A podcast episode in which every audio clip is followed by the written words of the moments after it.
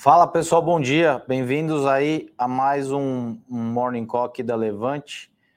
É, Para alegria de alguns, tristeza de outros, vou assumir é, a bancada aqui às terças-feiras também. A gente fez algumas mudanças aqui internas e acabamos é, decidindo por que eu assumisse a bancada às terças, né? Então, quem estava acostumado com uh, nosso querido Fernando, uh, se né, peço, obviamente, que continue nos acompanhando. Né, a, a, particularmente, eu conversava bastante com o Fernando e, e as nossas cabeças sempre foram muito parecidas, então quem gostar, a gente tem formas de falar diferente, obviamente, mas a gente basicamente olha as coisas mais ou menos da mesma forma, que é, em alguns momentos é bom, né, e em outros momentos é ruim, né, se todo mundo concorda, é, algo provavelmente está errado, tá?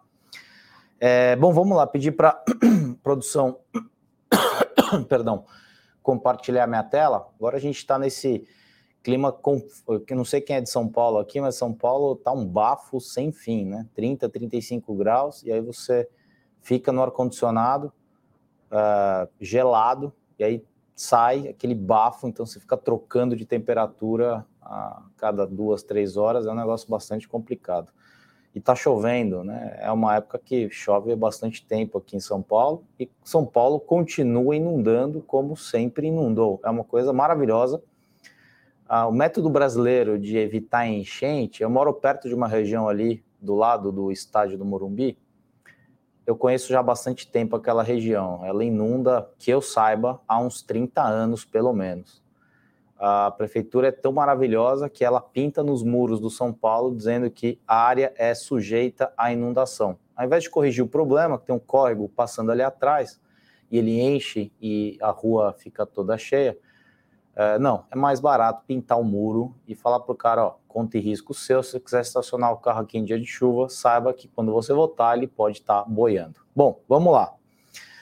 Uh, Fechamento ontem, né? Passar rapidinho aqui, tudo vermelho nos índices locais, só o BDRX verde, obviamente por conta do câmbio. Ontem foi aqueles movimentos clássicos, né? De bolsa para baixo e câmbio para cima. A gente fala na sequência quais são talvez os motivos uh, uh, dessas quedas aqui que a gente viu meio desenfreadas uh, no mercado local. Lá fora, é, Estados Unidos na mão contrária, fechou basicamente tudo em alta, e esse aqui é o Europa mais ou menos agora, meio de lado, 0,40 para baixo, nada muito relevante. Lembrando que hoje tem é, às 10h30, a gente vai passar na agenda econômica decisão, perdão, decisão não, divulgação de dados de inflação nos Estados Unidos. É, moedas, né, como a gente viu ali o BDRX, dólar se valorizando contra real se desvalorizando contra dólar, é, mexicano também se desvalorizando, no resto aqui é, meio de lado, né? Ien também tem uma dinâmica bem particular aí contra dólar, euro na casa de 1,05 se desvalorizando um pouquinho, mas o que importa mais para a gente efetivamente é essa medida aqui, dólar fechou em alta de quase 2%. Uh, em commodities, ouro, tem muita gente falando de ouro para 2023, tá? É, quando se fala de ouro, para mim não é um bom sinal, né? Ouro é sempre uma commodity que tem duas grandes vertentes, né? Vertente física, efetivamente, de, oferta e demanda do, uh, do mineral propriamente dito, e a parte financeira, que o ouro é ainda visto por muita gente como anticrise, né? Se você está em alguma coisa muito complicada, corre para o ouro. Ah, aí muita gente reclama que não paga cupom, isso, isso, aquilo, mas é uma é um porto seguro de muitos investidores ainda. O ouro, o ouro bateu aí 1.600, né? Então a gente está falando aqui na mínima de 1.600 no ano, máxima de 2.070. A gente está mais ou menos no meio do caminho. Tem gente falando de ouro para 23, tá? Cobre também 8,5, na máxima de 10, quase 11 mil dólares no ano. Petróleo retomando os quase 80 dólares. Gás natural, né? Virou normal esse número aqui de 130, 140 na Europa. Estados Unidos 6,25 e o normal, entre aspas, é um preço mais é, que a gente olhou olhando na série histórica, ele é muito mais constante do que os 6, é são os 3 dólares. Uh, milho e soja e açúcar uh, também de lado, nada muito relevante. Bom, na agenda a gente tem IP, é, índices de inflação na Alemanha, é, tem esse índice de percepção econômica ZEU na Alemanha também. O mais uh, ata do Copom aqui cinco minutos já deve ter saído, né? Que eu fiz isso há uma meia hora atrás. Uh, tem relatório mensal da OPEP também, não tem horário para divulgação, aqui está às nove, mas não tem horário fixo. Uh, saem dados importantes, esse aqui é o bloco de dados importantes, né, os dados de inflação mensal uh, e anual nos Estados Unidos, às 10h30 horário Brasil, e às 6h30 a gente tem estoques de bru petróleo bruto na semana. Tá? Perdão. Deixa eu dar bom dia para o pessoal aqui. Rildo, bom dia. Maurício, Paulo César, Rômulo, Bruno Henrique, bom dia. Uh, Elcino, Carlos, Gilmar, bastante gente entrando aqui. Bom, vamos seguir.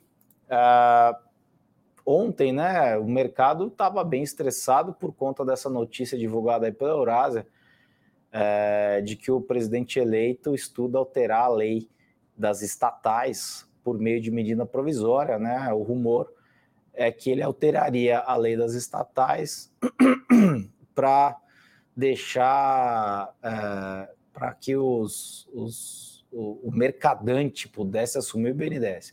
O cara muda uma lei da estatal para o mercadante assumir o BNDES. É assustador, né? Não tem outra palavra para dizer a não ser altamente assustador. Então, isso acho que pesou bastante no dia de ontem, né? A gente tem, infelizmente, o bloco político ele tem sido é, quase 100% do tempo presente na, na, nas nossas análises, né? não é o que a gente gostaria, a gente não. É, política tem muito mais rumor do que fato, né? Não é o. A gente não, não gosta de ficar fazendo conjecturas de política, mas é, é o que tem para hoje. Infelizmente, né, qualquer coisa que você olha, você vai ver PEC da transição, os números para 23, as escolhas dos ministros, né? Já teve alguma escolha, né? O ministro da Fazenda foi escolhido, né? Um, inclusive foi prefeito de São Paulo aqui. Quem é de São Paulo é, deve lembrar bem da gestão dele, uma coisa maravilhosa a gestão do nosso, nosso novo ministro da Fazenda. Então, todo esse, esse ambiente aí complicado de muda a lei estatal, não muda, para deixar o cara assumir o cargo XYZ, é, deu uma, uma estressada, uma azedada ontem, e aí, final do dia, obviamente, chega a equipe de bombeiros, né, tentando apagar os incêndios, dizendo, não, veja bem, não é bem por aí, tal, tal, tal. A PEC da transição, é, a gente vai falar também, acho que na sequência aqui, ah, deixa eu só comentar, né, o nome de Wellington Dias para o Ministério do Planejamento, que muita gente falando o seguinte, tudo bem, deixa o Haddad lá, café com leite, no, ministro, no ministério que eles vão, vão renomear, né, para Ministério da Fazenda, e aí segrega o Ministério do Planejamento e deixa com alguém minimamente competente. Aí vem o nome de Wellington Dias para o Ministério do Planejamento, né, embora o jornal né, no Estadão dizendo que o economista André, André, André Lara Rezende continua no par. Wellington Dias também é assustador. Né? O Haddad falou que é, deve anunciar hoje ainda dois ou três nomes da sua equipe, disse ainda que quer pluralidade de vozes é, e, quer, e não, que não quer uma escola de pensamento comandando a economia. É, é um negócio inacreditável, né? Aí outro nome que causa calafrios, Luiz Marinho para assumir o Ministério do Trabalho.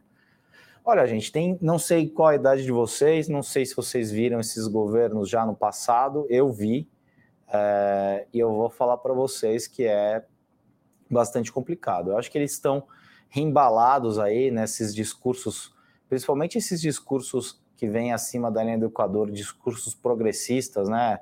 Muito em função de clima, de discussão de pautas de gênero, pautas disso, pautas aquilo, que no final do dia são é, pautas que no Brasil elas não são prioritárias, mas elas dão volume em redes sociais, né? São pautas que muita gente acaba acompanhando em rede social e elas parecem importantes, mas elas são até que a gente consiga, por exemplo, resolver, resolver problema de saneamento básico, que é muito mais básico do que definir se a gente vai ter dois, três, quatro ou cinco banheiros para vários tipos de pessoas que se identificam uh, com um determinada, determinado gênero. Né? Não vou entrar aqui no, no, no mérito da discussão, mas é, é um pouco disso. A gente vê esse discurso lá fora em partidos que têm cabeças parecidas com o partido que ganhou a presidência aqui no Brasil, e essas pautas elas vêm é, ganhando mais e mais espaço, e infelizmente elas são é, prioridade 10 aqui no Brasil, enquanto a prioridade zero é gerar renda, gerar emprego e gerar algum tipo de prosperidade para as pessoas, tá? Então, esses nomes daí, eles são, para mim, absolutamente assustadores, tá? Uh, aí vem a parte importante, né? Na coluna do Estadão, partidos do Centrão fizeram uma contagem preliminar e chegaram à conclusão de que a PEC não tem votos hoje para ser aprovada. Ela teria em torno de 247, bem abaixo dos 308. Obviamente, tem partido ali é, se cacifando, né? Ele vai, sei lá, um União Brasil da vida, que não está nesse bloco ainda dos 247, que tem uma bancada razoável, vai virar e falar, pô, eu preciso de um ministério aí, e aí a gente vota com você lá. Então, é, são esses apoios e, e, e, e, conchavos políticos que, assim, eles não, não, não têm análise, né? A gente não consegue, ah, vai acontecer tal coisa. Provavelmente vai ser aprovada, Uh, o número para ano que vem, independentemente do cálculo, é um número bastante perigoso. Uh, eu acho que ele vai fazer preço ano que vem, sem contar algumas coisinhas, como, por exemplo, essa medida provisória que o atual presidente quer prorrogar da isenção de impostos federais sobre combustíveis. Só isso aí traria mais um impacto fora daquele cálculo dos 145 bilhões, de mais 53 bilhões de reais. É só para efetivamente ferrar com o próximo, aí o cara prorroga isso aí via medida provisória e vamos que vamos, e o governo que entra é, vai ficar com, com, a, com peso, tá? Bom, olhando do ponto de vista internacional agora, a inflação, como eu falei, 10,5, a expectativa é que deve desacelerar de 0,4 para 0,2 em novembro, uh, isso no índice cheio, né, o núcleo, que é sempre o, um dado importante da gente olhar o núcleo, é, deve crescer 0,3, repetindo o resultado do mês anterior. Na leitura é, anualizada, 12 meses, a gente está falando a expectativa é de 7,3 no dado cheio, 6,1 do núcleo em novembro, é, depois é que a gente teve essas altas aí de 7,7, 6,3, né? Eu acho, aí opinião minha, trajetória de longo prazo da política monetária é mais importante do que a gente olhar a decisão do Fed amanhã ou o dado de inflação hoje. A gente tem visto isso uh, repetidamente, né? Não, este é o dado, este é o encontro. Na verdade, não. Uh, o que se formou e o que uh, está, entre aspas, contratado para 23 é um juros terminal muito mais alto, ou razoavelmente mais alto do que boa parte do mercado acredita, uh, e uma inflação é, mais arraigada. É, a dinâmica de inflação é um negócio muito complicado. Né? Eu tive é, nos Estados Unidos há cerca de três semanas atrás, é, e estava lá na época da Black Friday, inclusive, e eu falei, puxa, vai ser uma loucura. Não, não, não, não tava uma loucura, estava razoavelmente tranquilo até. É, mas todos os lugares, principalmente ligados a serviço, contratando. Todos os lugares efetivamente contratando e oferecendo 13, 14, 15 dólares de início, mais é, descanso remunerado, mais isso remunerado, mais aquilo remunerado, estão com efetivamente dificuldade de mão de obra. É, e esse é um efeito que a gente não vê no mês, naquele mês ou no mês seguinte. É um, um efeito que a gente vai sentindo ao longo dos próximos meses, diria, sei lá, um, talvez uma janela aí de seis meses. Então, o mercado de trabalho desse jeito, ele acaba uh, se tornando uh, repetidamente pressionado e isso, obviamente, é, o sujeito pede aumento, porque as coisas aumentaram, a empresa perde um pouco de margem porque deu aumento, aí ele vai lá, aumenta um pouco o preço porque perdeu a margem para recompor a margem. Então, é um efeito meio, uh, meio efeito dominó. E a gente não vai ver isso hoje, ou amanhã, ou num dado uh, isolado. A gente tem que olhar isso no conjunto, e no conjunto me parece que Amanhã já está meio que certo que amanhã tem reunião do Fed de 50 pontos percentuais uh, de aumento. Tá? O ponto é o quanto isso vai demorar para cair e o ponto é qual vai ser efetivamente a taxa terminal. como aqui no Brasil. Começo do ano, se vocês se lembrarem, todo mundo, né, os grandes especialistas e magos de mercados e gurus por aí, diziam que Selic era em 12, Selic foi para 14. A nossa expectativa era sempre é, de Selic perto de 14 e nunca perto de 12. Mas né, muita gente né, cheio de diploma e tudo mais dizendo que era 12. É, a gente falava desde o meio do ano, olha, Selic não cai, é, pelo menos até é, é, começa a cair, se começar a cair lá em no segundo semestre, enquanto o mercado todo falava que já no final desse ano, talvez começo do ano que vem, já a gente já teria uh, começaria o ritmo de queda. É, a gente simplesmente é, é olha para trás, vê tudo que aconteceu, né? Como eu falei, muita gente aqui deve lembrar das presidências deste partido no país e a gente não sabe efetivamente o que esperar. Olha, vai acontecer isso tal dia, mas eu sei que vai ser uma coisa bastante confusa é, e não vai ser um negócio muito agradável, como eu já vi isso em outras épocas, tá? É, esse é outro ponto, né? O fato do Banco Central de lá dos Estados Unidos é, estar pronto para desacelerar as doses não quer dizer que o statement desprezará o statement que vai ser efetivamente escrito, né? é, o debate sobre o risco de recessão no ano que vem e nem que o Fed deva encerrar logo o ciclo do aperto monetário. Este é o grande ponto, né? não é se amanhã vem assim ou assado. É, a gente tem que olhar a figura geral, tá? Ah, bom, do lado corporativo, rapidinho aqui, o diretor da B3 disse em evento que a companhia estuda ampliar a oferta de produtos internacionais e estender o horário de funcionamento não necessariamente 24 horas. Espero que não seja 24 horas, porque senão a gente não vai. É, a gente vai ter que crescer a equipe para intercalar acompanhamento 24 horas de bolsa, não parece ser o caso. Petro Recôncavo, produção de 23 mil barris de óleo equivalente, alta de 2,5 ante outubro. Tinha aprovou distribuição é, de quase 500 milhões em JCP, isso equivale a 18 centavos por ação, pagamento dia 24 de janeiro. JHSF, distribuição de 130 milhões, são 0,19 centavos por ação. Ex a partir de 18, o pagamento em quatro parcelas, a primeira em 26 do 12. Arezo, distribuição de 82 milhões em JCP, é, 74 centavos por ação. Wilson Sons, distribuição de 69 milhões de dividendos, são 15 centavos por ação, bastante dividendo aqui. Odontoprev aprovou distribuição de 17 em JCP, equivalente a 3 centavos. Porto Seguro, né, que agora está tentando aí mudar o nome, mudar o jeito que as pessoas chamam a própria empresa para Porto e não mais Porto Seguro só, é, tentando inclusive ampliar o leque de produtos projetou que o setor de seguros terá fatia de 55 a 65 da receita total em 2025. Pô, negócio bonito, hein? 55 a 65 em 2025. Nossa, é uma precisão tremenda.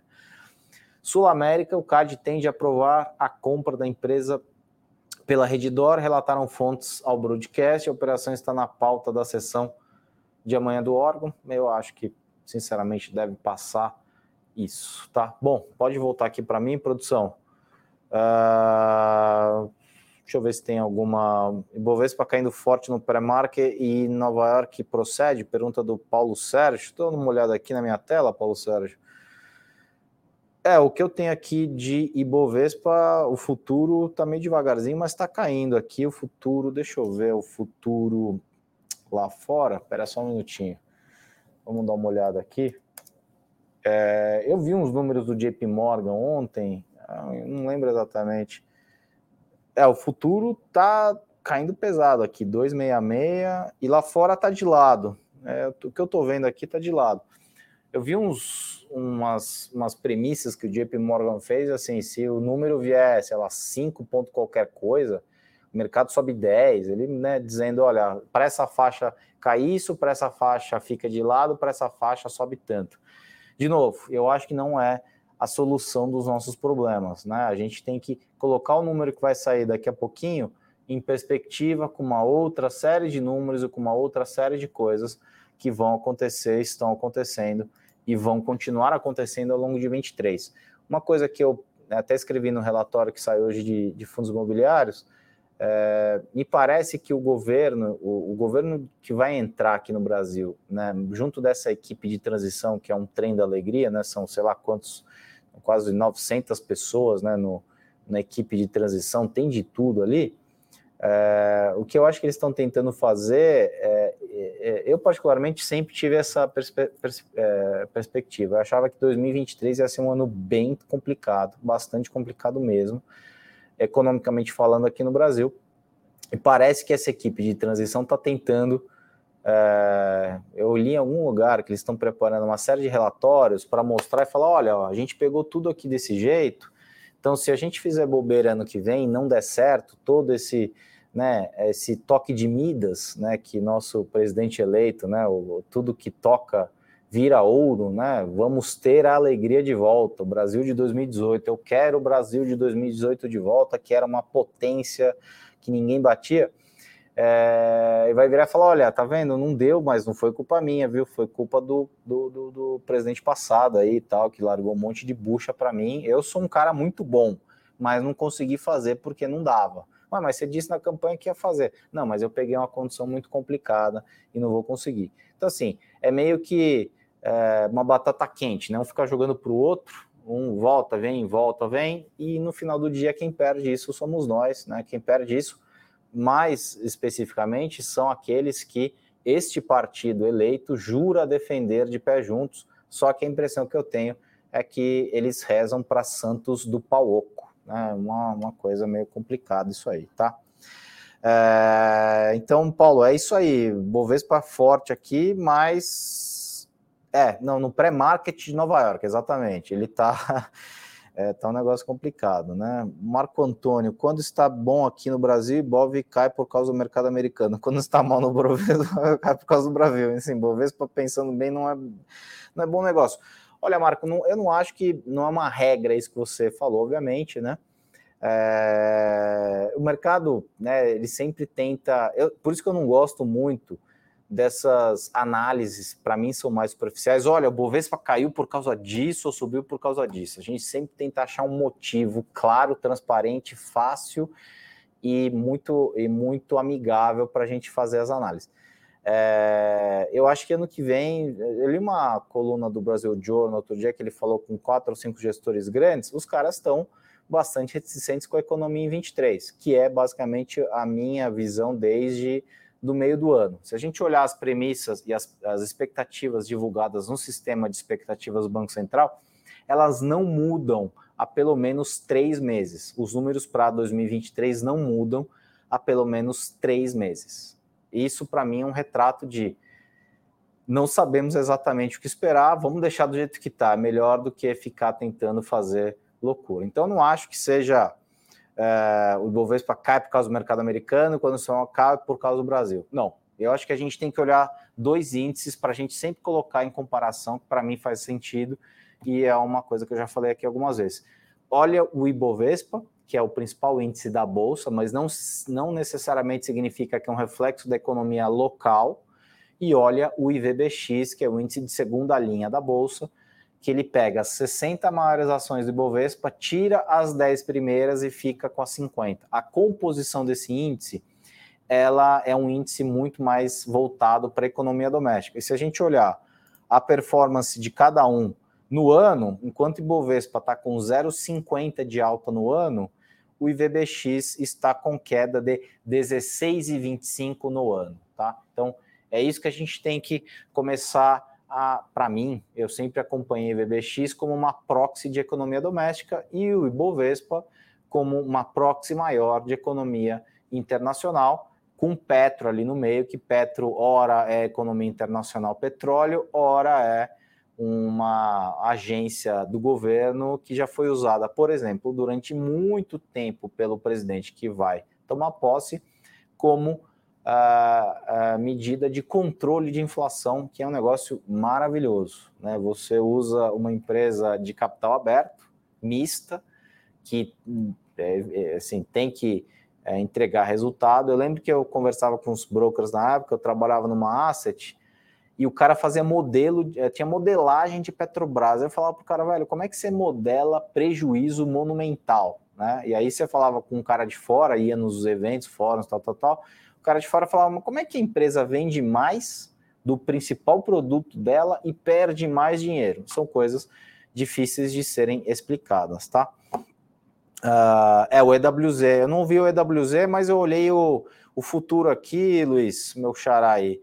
Tá dando uma derretidinha mesmo aqui. Tô com dois e se tiver correto esse número aqui, é, deixa eu ver aqui o EWZ. Vamos dar uma olhada aqui. Que o EWZ é sempre melhor para gente, a gente olhar, né? É, eu tô sem ele na tela, mas é isso aí. O que o número que eu tô vendo aqui tá dando uma uma derretidinha bastante é, desconfortável, né?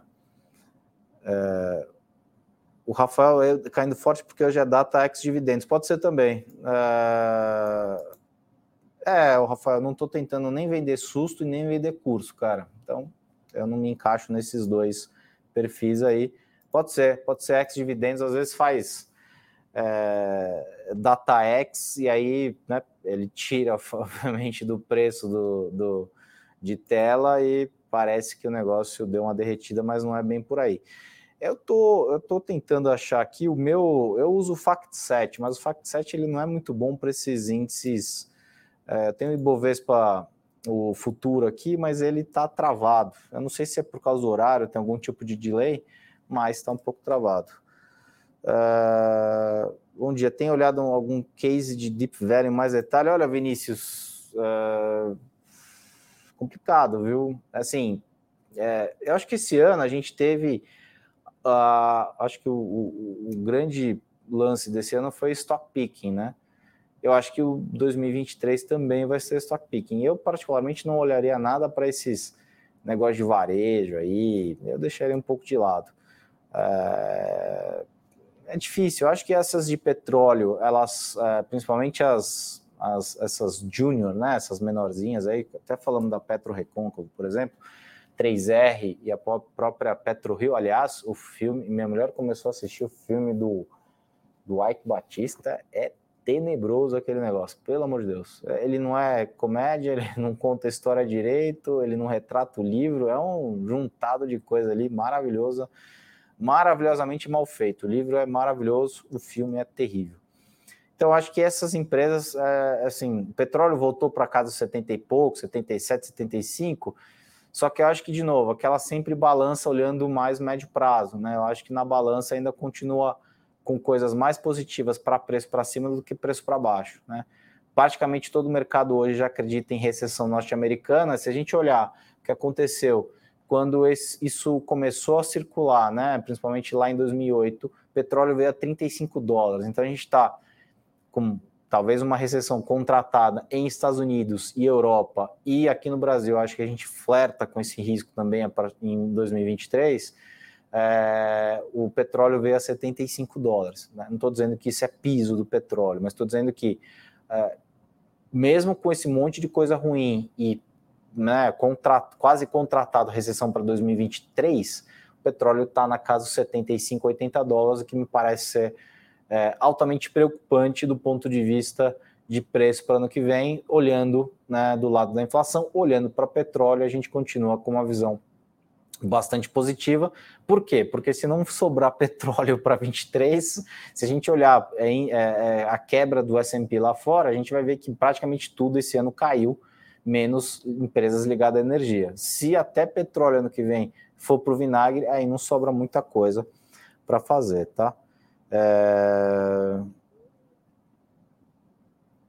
Nossa, o Rafael tá nervoso aqui. Esse é o nível dos analistas de mercado do país. Estudem para não serem vítimas de vendedores de curso. Rafael, eu não vendo curso, cara. Tá? Então, assim, é... não sei para quem que você está querendo comentar isso, mas, bom, vamos lá. É, o início aqui, você acha um erro aumentar posição agora em estatais aproveitando o desconto? É, eu não sei se vale o risco retorno, Vinícius, sinceramente, cara, porque a gente teve Petro negociando, digamos, é, pareado com o a, com petróleo há algum tempo, né? E a, a empresa estava, meu, voando. Por quê? Porque o petróleo estava para cima e a empresa estava efetivamente vendendo o, o principal produto ao preço que ela comprava.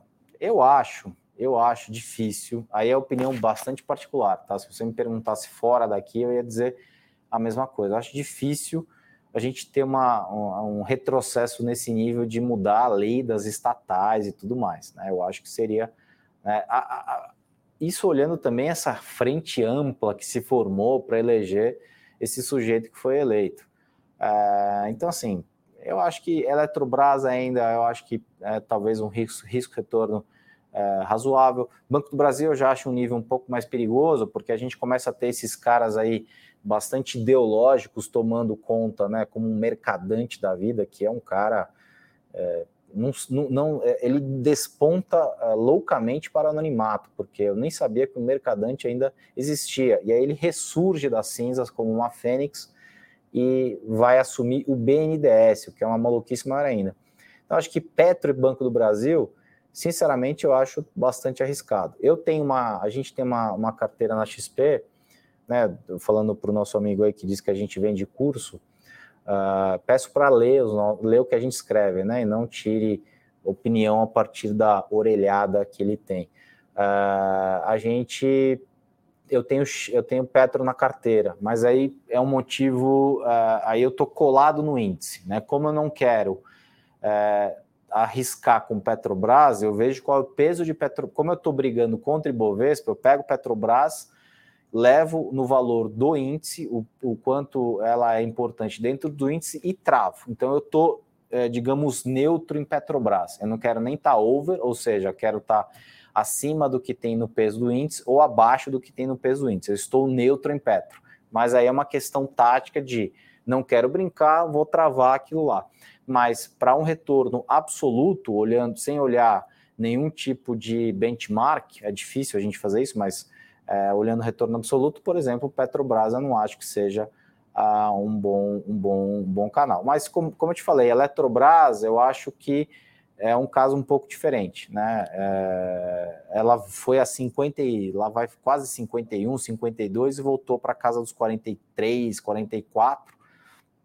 Mas eu acho que ali a gente ainda tem é, talvez um nível de segurança um pouco maior do que essas outras estatais que ficam mais à mercê, como por exemplo o Banco do Brasil. Né? O Banco do Brasil pode começar a subsidiar crédito torta direito e ninguém tem muito o que fazer contra isso. Tá? É, então são riscos que a gente corre. Então talvez para esses riscos retorno acho que não vale muito a pena não. Tá? Uh... Quais os setores para se posicionar em 23? Olha, Dilson, é exatamente o que eu estava falando, cara. Eu acho assim, é, a gente estava formando uma tese em Vale, né, há uns dois meses atrás, ela deu uma bela do mandada, e aí hoje, né, ontem principalmente deu uma, deu uma caidinha, deu uma derretidinha, mas eu acho que é um pouco do reflexo desse movimento de abre, fecha, abre, fecha, abre, fecha, parece que teve um índice de contaminação alto aí nesses últimos dias, então a gente deve ver provavelmente uma reabertura mais uh, firme a partir do começo de 23 e isso se alongando a 23. Então, uh, vale a 65 reais é, é para mim é, é, é, praticamente de graça. A 85 eu acho que ainda tem um upside, mas eu não, infelizmente é, eu não acho que seja um negócio assim vertiginoso. Já essas de petróleo que eu comentei, eu acho que tem muita coisa uma dinâmica bem particular, uma dinâmica específica de cada uma das empresas, não tão é, expostas a esse monte de risco, obviamente vão depender, claro, do preço do petróleo, mas como eu falei, preço de petróleo para mim eles continua é, na balança mais é, tendencioso para cima do que para baixo, tá? Uh... Faustino perguntando aqui, as últimas indicações de opções foi no viés de alta, você não acha arriscado operar contra a tendência? Se você estiver falando de opção, Faustino, das séries do Henrico, cara, eu vou ser honesto, eu sou um zero à esquerda para opção. Cara, nunca fiz opção na minha vida, é, então eu infelizmente não consigo te ajudar. É melhor conversar diretamente com o Henrico ou com a equipe que trabalha com ele aqui, que os caras sim são expertos no negócio. Eu, infelizmente, não. Uh, não, não, não, não consigo lhe ajudar nisso, tá? Você me desculpe, francamente, mas eu não, é, não, não posso te ajudar. É, você acha que Lula está soltando umas falas polêmicas mais para testar a reação? Hoje em dia é difícil de partir para um governo tão à esquerda com o Congresso tão à direita. Concordo, Vinícius. Esse é o problema de política, cara. Tem muito balão de ensaio, né? O cara aí só que tem balão de ensaio que ele realmente não fica só no ensaio, tipo um Haddad da vida, né? Eu acho que esse está naquela, naquela cota do me defendeu, me visitou na. Que não sei se a gente pode falar, né? Me visitou na época que estava encarcerado e tudo mais, então eu devo a você alguma coisa. Então, Tó, pega um ministério para você aí, mesmo que você tenha dito. Aí eu vi gente tentando defender, não, que aquela fala do Haddad foi fora do contexto, pegaram ali fora do contexto, né? Que ele diz que entende pouco de economia. É, eu não sei efetivamente do que ele entende, né? De novo, eu tive, eu sou de São Paulo e, e convivi, infelizmente, com, com, esse, com esse sujeito, a, a pre, prefeito há quatro anos. Obviamente, ele não foi reeleito, mas ele fez, uh, deixou algumas marcas na cidade difíceis de serem corrigidas, mas que agradam muito, de novo, a essa ala progressista, principalmente do Twitter, que também está passando por uma revolução bastante grande, que gosta de algumas coisas ligadas a discussões é, que são importantes na Suécia, mas aqui no Brasil, infelizmente, não tem importância alguma, tá? É, então, eu acho que sim, ele está falando para testar, obviamente. É, não, eu não acho que a gente vai ter um governo à esquerda. É difícil a gente falar de espectro político no Brasil. A gente, você falou que Congresso tão à direita. Para mim, um Congresso não é tão à direita. É, Para mim, o um Congresso ele não tem ideia do que significa esquerda ou direita. Né? Eu peguei e li a lista dos 513 eleitos. Tem alguns nomes ali assustadores, né? Assim, um negócio bastante complicado. Se eu conversar com aquele cara cinco minutos, é tipo o Janones, né? O cara que defende lá. Não, você sabe a a, como é que é a capital de, da França, não lembro, perguntou, não sei, sei, eu, não, o presidente, né, o presidente da Argentina, se eu não me engano, aí o cara manda Macron, né, que é o presidente da França, o negócio, né, é, bom, esse é o nível dos nossos políticos. Então, eu acho que, é, eu não acho que nem que o governo seja tão de esquerda, né, talvez o, o presidente eleito, ele seja dos menos de esquerda há uma ala bastante forte ideológica dentro do partido. Ele é talvez um contraponto a essa ala mais ideológica, tá? Mas eu acho que há um viés, de novo, de pautas progressistas e de pautas que requerem muito dinheiro para serem sustentadas. Tá? E a gente, infelizmente, não tem, talvez, esse dinheiro é, justo como está sendo visto aí na PEC da transição. Para mim, esse é o problema. Eu não diria que é esquerda ou direita, eu diria que é populista a gente vai se defrontar muito provavelmente de um governo é, com tendências fortes de populismo, tá? Não é nem esquerda nem direita, é só uh, assuntos populistas, tá? É, boa soja, né? Olha, é, eu acho que, assim, é, eu estava vendo umas notícias de fertilizante, eu acho que os dados de fertilizante a gente ainda acabou pegando um pedaço só desses problemas que aconteceram ao longo de 20 e dois, né, principalmente é, no leste europeu, com, com o conflito entre Rússia e Ucrânia, que são dois importantes players do mercado de fertilizantes.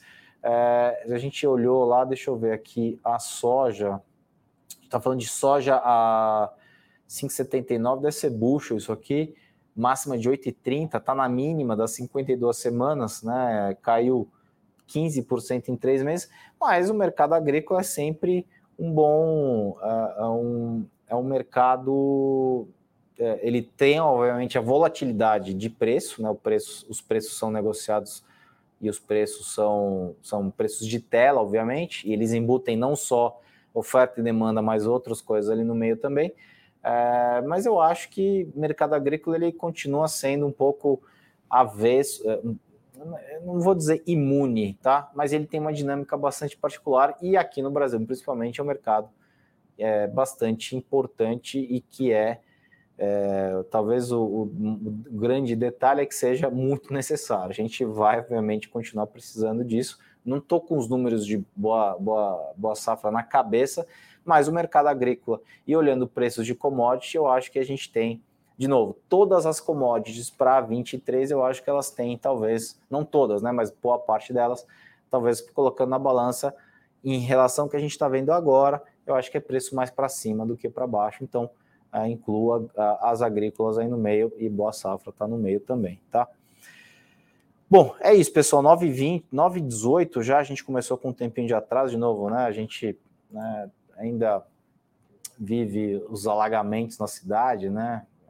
Parece que a gente não aprende. Tem a música Chuvas de Março, né? Acho que a música deve ter uns 50 anos já. Mas chove em março, inunda tudo, puxa vida, veio chuva acima do que a gente esperava. É sempre acima, né? Ou o cara espera muito pouco, né? Ou não sei. Mas né, o Haddad, inclusive, foi um cara que não conseguiu resolver nenhum problema de inundação na cidade. Mas agora ele vai resolver os nossos problemas econômicos como ministro da Fazenda pelos próximos quatro anos. É, como diria Henrique Meirelles, boa sorte. Bom, é isso, pessoal. Obrigado pela presença de todo mundo aí. Quem gostou. Ah, deixa eu só comentar: tem o, o material que o pessoal deixou aí embaixo. Ah, Deixa eu ver aqui. O uh, que, que foi hoje? Como investir no exterior, relatório gratuito, tá aí colado no vídeo, tá?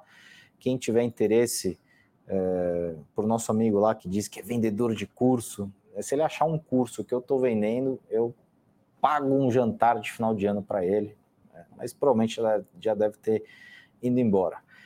É, é isso. Quinta-feira eu estou de volta, se Deus quiser.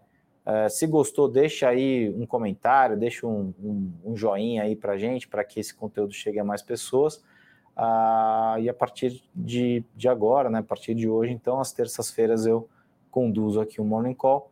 Sugestões são sempre muito bem-vindas, né? Deixa no comentário alguma sugestão do que, que você quer ver, se a apresentação ajuda ou atrapalha, se a gente coloca algum conteúdo adicional na apresentação, e por aí vai, tá? Se é com ou sem, né? deixem aí comentários de, de, de, melhoria que a gente sempre está ah, com ouvidos atentos para esse tipo de coisa, tá bom? Muito obrigado, pessoal. Um bom dia. Até quinta-feira.